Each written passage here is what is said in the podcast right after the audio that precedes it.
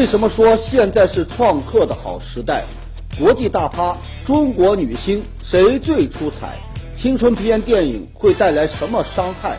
更多精彩，尽在本期《杂志天下》。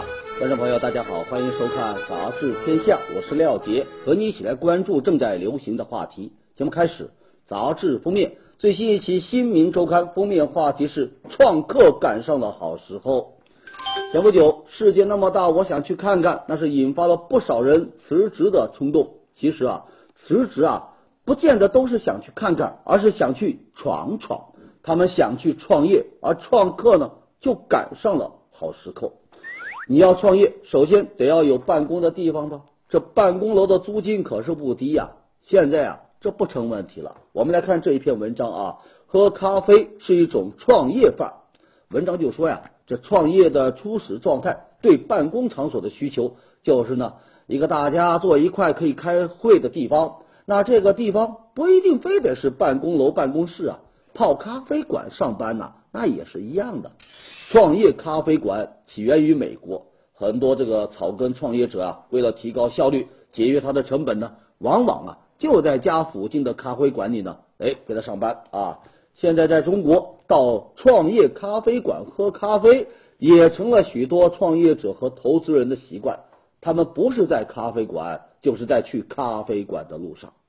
这创业咖啡馆那么一坐，周围男男女女谈的都是创业，伴着咖啡的香浓，你永远都不知道下一个走进来的他是创业者呢，还是投资人呢？那是千里马呢，还是伯乐呢？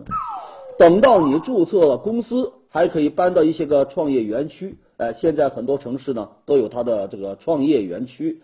这些个园区啊，租金低廉，办公区域呢设置灵活，它还提供各种配套的服务。你比如啊，工商税务啊，他会定期来园区呢宣讲政策，教你怎么怎么办企业，教你怎么怎么拿补贴。有的时候啊，你没有赶上的讲座呢，园区呢还派专人帮你免费代办呢。除了这些个。对创客们来说，最主要的呢，还是赶上了好时候。我们现在有五亿的移动互联网用户啊，在这么大的用户基础上，只要你做对了事情，那起来呀都是比较快的。现在甚至都有了职业创客，就是不给别人打一天工，咱一毕业就创业。我们回到这封面，在这个马云呐、雷军呐、扎克伯格之后，请问谁？会是下一个成功的创客呢？前不久，陕西洛川一名男子啊，当街暴打两岁的幼童，引发全民关注。之后，当地警方发出了通报，说该名男子已经被刑拘，因为他患有精神病，要先进行这个司法鉴定，然后呢，才能做出相应的处理。被打的那个男童啊，经过治疗，目前呢，身体倒无大碍，已经出院了。不过这件事啊，还是引发了人们的担忧啊。一个极可能对他人有过激行为的精神病人，他怎么就能够无拘无束的出现在街头，惨无能道的在这暴打幼童？说起来哈，近些年来，全国各地发生了不少精神病人伤人事件，这就折射出了咱社会管理的难题，是不容忽视。按照精神卫生法的规定。精神病人应该由监护人妥善看管，按时服药，接受随访和治疗。那村委会、居委会、患者所在的单位等等，对这个监护人看护呢，要提供必要的帮助。可是啊，在现实的执行过程中，因为经济呀、技术等方面的原因，你要让监护人二十四小时全天候盯着这个患者呢，真不是一件容易的事。事实上。防范精神病人伤人，关键还要靠政府。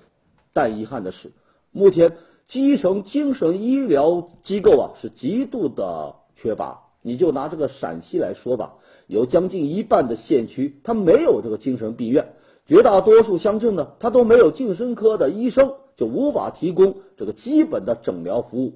你比如咱说到的这个洛川县，它没有一家精神卫生医疗机构。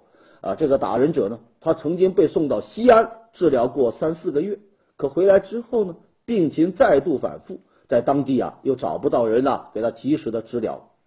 另外呀，相关方面的防治的经费投入严重不足啊，贫困患者呢得不到及时的救助，多数家庭因为经济方面的负担呢，就不得不啊对这个患者放任自流，这就把危险推向了公共场所。管控精神病患者是一个复杂的社会工程，它不仅需要足够的资金投入，也需要公安、民政、卫生等多个机构来协同工作。而这一切都需要政府的足够重视。前不久，四川广元大石镇禅龙村有多位村民举报说，他们村的党小组组长带头修假坟骗补助，这是怎么一回事呢？去年三月，广陕广巴高速连接线工程动工，这位村组长啊，他原籍在五一村的这个坟地呢，刚好就在拆迁红线内。于是啊，就动起了歪脑筋啊，就动员这个村民呢造假坟来骗补助。调查就显示，这登记获得补偿款的呢，有一百六十六座坟，这里边呢有五十多座是假坟，就靠这些个假坟骗到了四十八万国家补偿款。这年头，我们造假烟、造假酒、造假药、假人参的都不稀奇了，现在呢，竟然又冒出一个造假坟的来，哈。打一出骗补，那演的是真正的啊！有些人呐，只要能和钱挂上钩，就觉得呢骗一骗又何妨啊，一点都不怕那晦气。有虚报厕所的，有搞假离婚的，有搞假环保的，简直就成了补贴那么多，我想骗骗看呢。原本计划用来扶弱助强的资金，到头来呢，竟被层层截流，中饱私囊，被利益链条瓜分，让国家的补贴政策。很难真正落地生根，而在这一次的骗补事件当中，更引人注目的呢是这领头羊村官。要知道啊，村官作为基层的领导干部，直接面对农民，上传下达，应该起到一个纽带作用。可这位倒好，摇身一变成了补贴中转的枢纽啊！利用职权，那边领到钱，这边呢顺手就揣兜里，带头修了几十号假坟。几十万轻松骗到手，如此福利让人是瞠目结舌。说到这呀，我们不禁就想问：作为国家补贴的发放，难道就没有一个周密的流程吗？啊，那从修建假坟到这个骗补成功，中间就没有人来举报吗？这些个假坟，他又是怎么顺利的通过核查审批的呢？修假坟骗补贴。这算什么鬼伎俩？以前坐过绿皮火车的人都有过这样的经历：一路上不断有穿这个制服的乘务员的制服的人呐，拿着牙刷呀、袜子啊来叫卖，那架势呢，犹如猴总附体，是八心八箭，只卖九九八呀。现如今，这种售卖方式从地面呢转移到天上了。前不久，有人乘坐某航空公司的飞机，当时啊。那机上乘客呢，都在闭目养神，突然就被那飞机广播给吵醒了。本以为是遇到了什么气流，要求系好安全带，谁知啊，竟然是卖东西的广告。哎呀，空姐一边介绍，一边呢展示商品，什么飞机模型啊、LED 灯啊、什么纪念小熊啊，还有面膜之类的。有人就说，朋友圈已经被各种广告给刷爆了。想不到啊，坐飞机到了天上也没得消停啊，那真是营销无处不在呀！还能不能愉快的坐飞机呢？面对质疑，航空公司呢就回应说，这是公司的发展策略。我们属于中小型航空公司，票价不高，飞机上销售商品是一种辅助性的收入啊。听着呢有些道理，可问题是，空姐本质工作应该是服务好乘客。如今你当起了推销员，是不是有一点不务正业呢？再者说了，国内的空中行程啊并不长，你期间还要讲解安全知识，还要发放规定的餐点这个茶水，还要应对啊强烈的气流等突发状况。如果你卖商品就占掉了一部分时间，哪还有功夫来细细的服务乘客呢？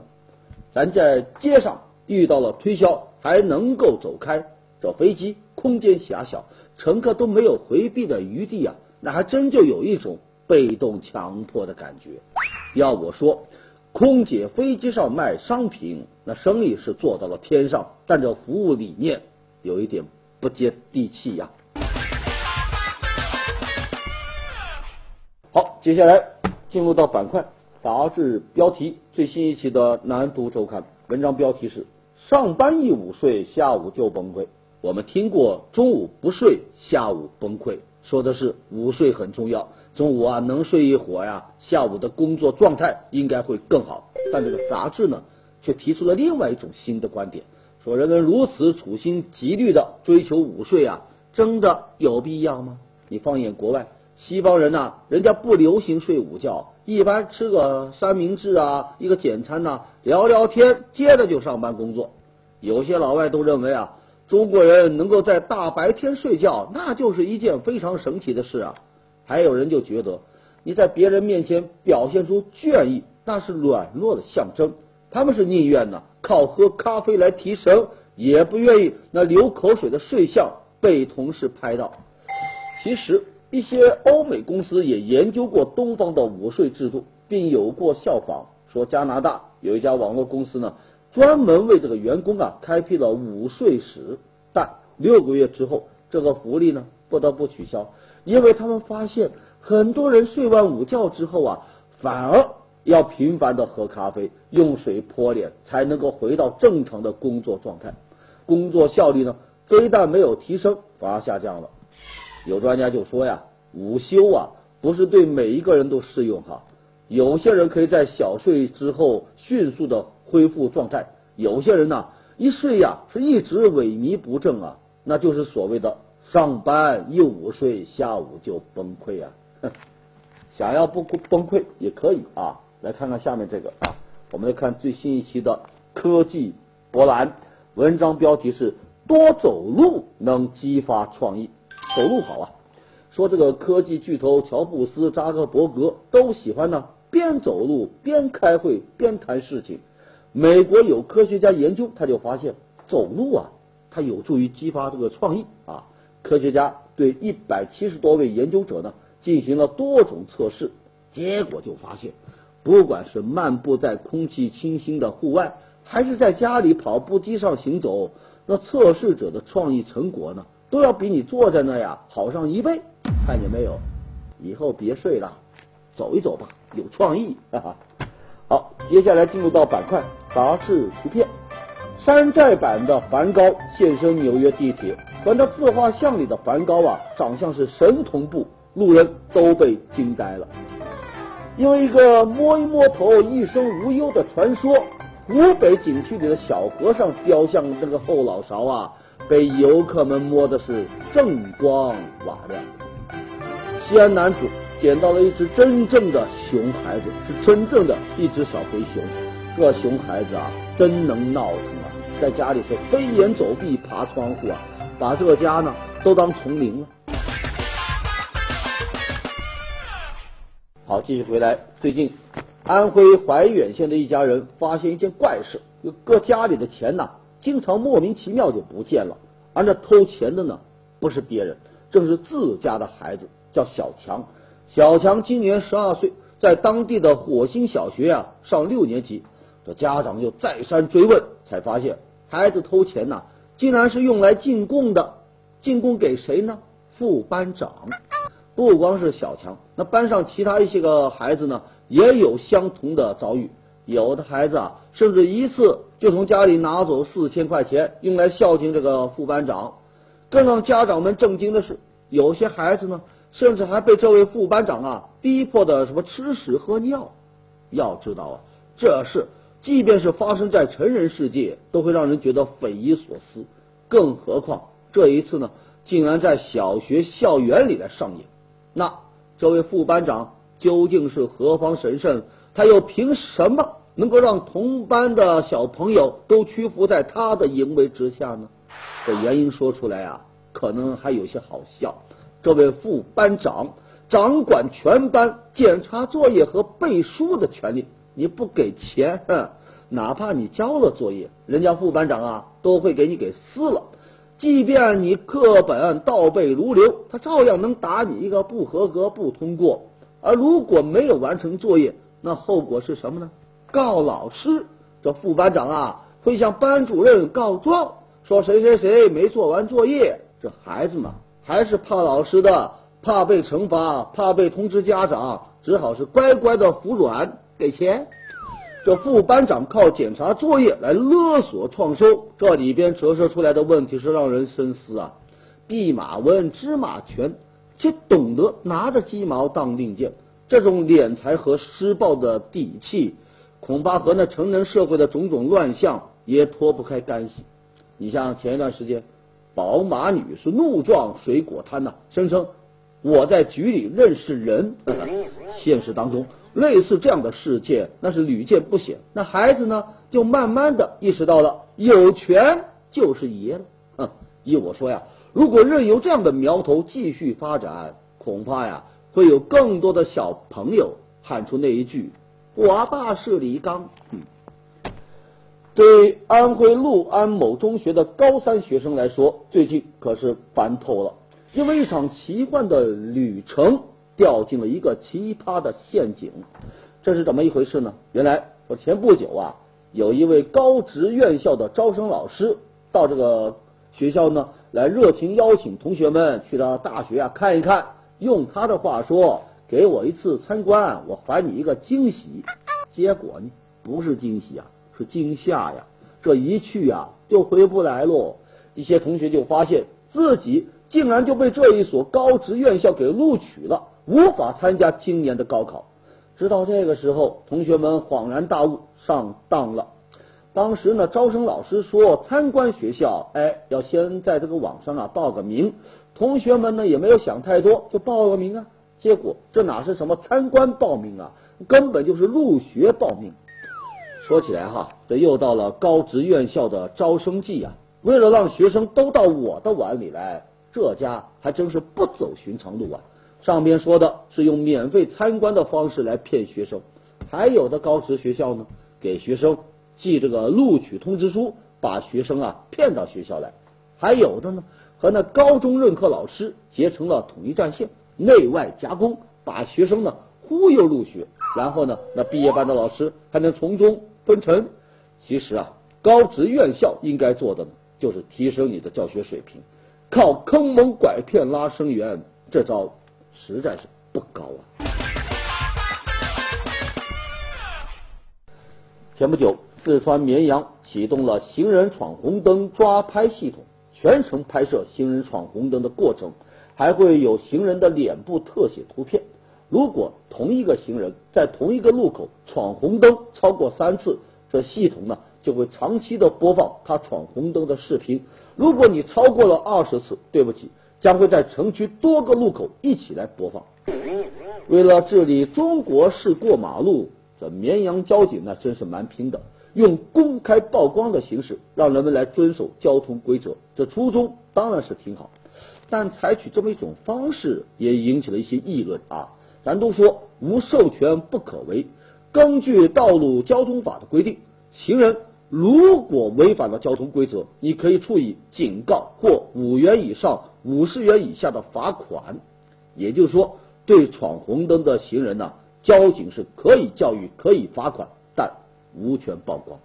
要知道，一旦曝光，就可能涉嫌侵犯到个人隐私，而且呢，对抓拍图片那个清晰度、准确度，人们也有担忧啊。有人就开玩笑说，假如王祖蓝闯了红灯。你会不会算到包贝尔的头上呢？其实啊，类似的曝光行为啊，还并不少见。一些啊欠账不还的老赖呀，还有屡官屡犯的小偷啊，都曾经上过这样的大屏幕。那最后的效果呢，其实都不理想。为啥呢？死猪不怕开水烫啊，他不怕你曝光。苏格拉底曾经说过，法律啊，它必须被信仰，否则呢，它将形同虚设。乱闯红灯当然要治理，也可以利用高科技的手段来进行取证，但不能离开法律的框架。闯红灯现象屡禁不止，还是在于没有严格的执行相关的交通法律。对闯红灯的行为啊，一般都睁一只眼闭一只眼。你想想，同一个行人在同一个路口可以闯二十次红灯，交警呢竟然还不出手不罚款，而只是播放视频。它能有多大的作用呢？接下来是南风窗文章标题：青春热销，青年消逝。前不久，电影版《何以笙箫默》上映，以高票房成了五一电影档的大赢家。而另外一部由苏有朋执导、一大波小鲜肉主演的青春片《左耳》，在票房上啊也画下了圆满的句号。可是呢，与这个一路飙高的票房成反比的，却是那电影的口碑。在豆瓣网上，以满分十分来计啊。左耳的评分呢只有五点六分，那算是挂科了呀。何以笙箫默呢，那就更惨淡喽。有网友调侃说，电影版何以一出啊，这郭敬明终于是松了一口气。为啥呢？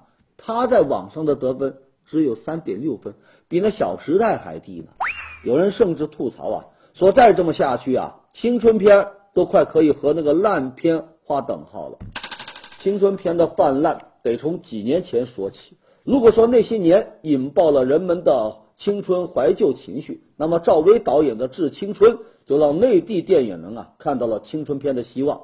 可从那以后呢，这画风就开始不对头了。那么《同桌的你》呀，《匆匆那年》呐，《小时代》呀，这一系列打着青春旗号的电影是纷纷扎堆挤进了电影院，而这扎堆的后果呢，则是剧情的不断烂俗化。就像杂志说的哈，现在这个青春片呢，只剩下青春都不见青年了。什么才叫青年呢？朝气、进步、革新，是一种蓬勃向上的气质，是一种与生理年龄相脱离的进取精神。而青春呢，只能说是人在生理上的一个阶段，一个自然的成长过程。咱换句话说，每一个人都会有青春，但未必每一个人都会成为青年。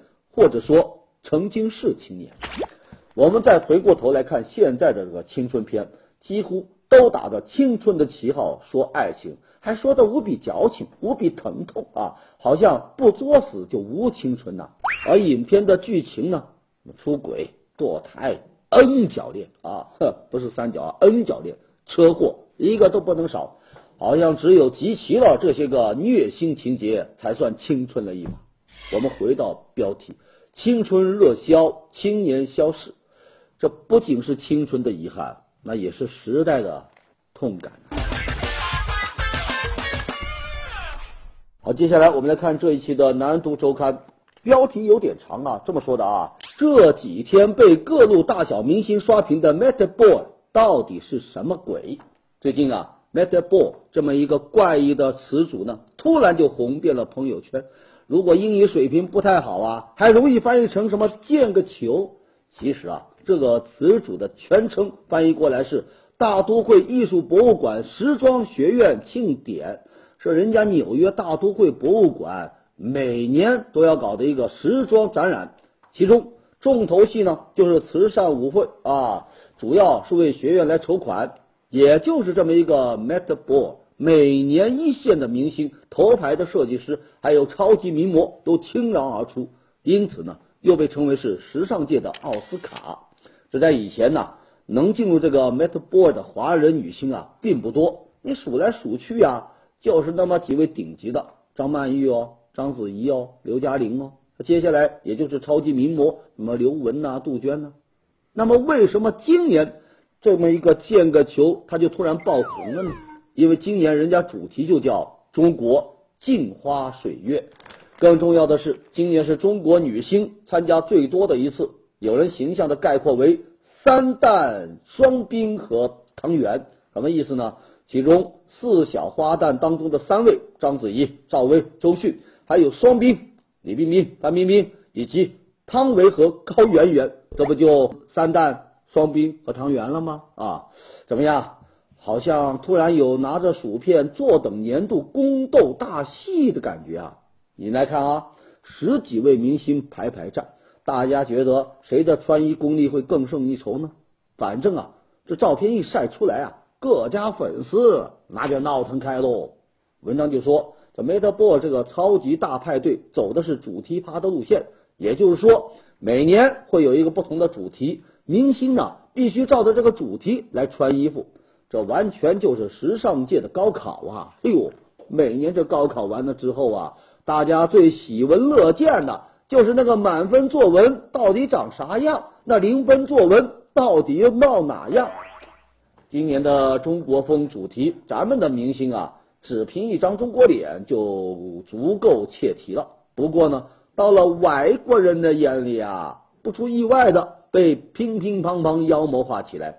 明明是中国镜花水月，结果呢，却过上了他的万圣节。你看啊，内哈娜金黄龙袍霸气十足，被网友吐槽是披了一身鸡蛋灌饼。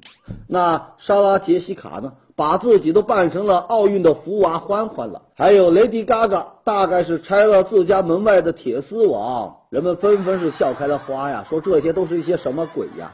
看来啊。这么一场时尚的较量，还真如同它的主题，那就是镜花水月，不可琢磨。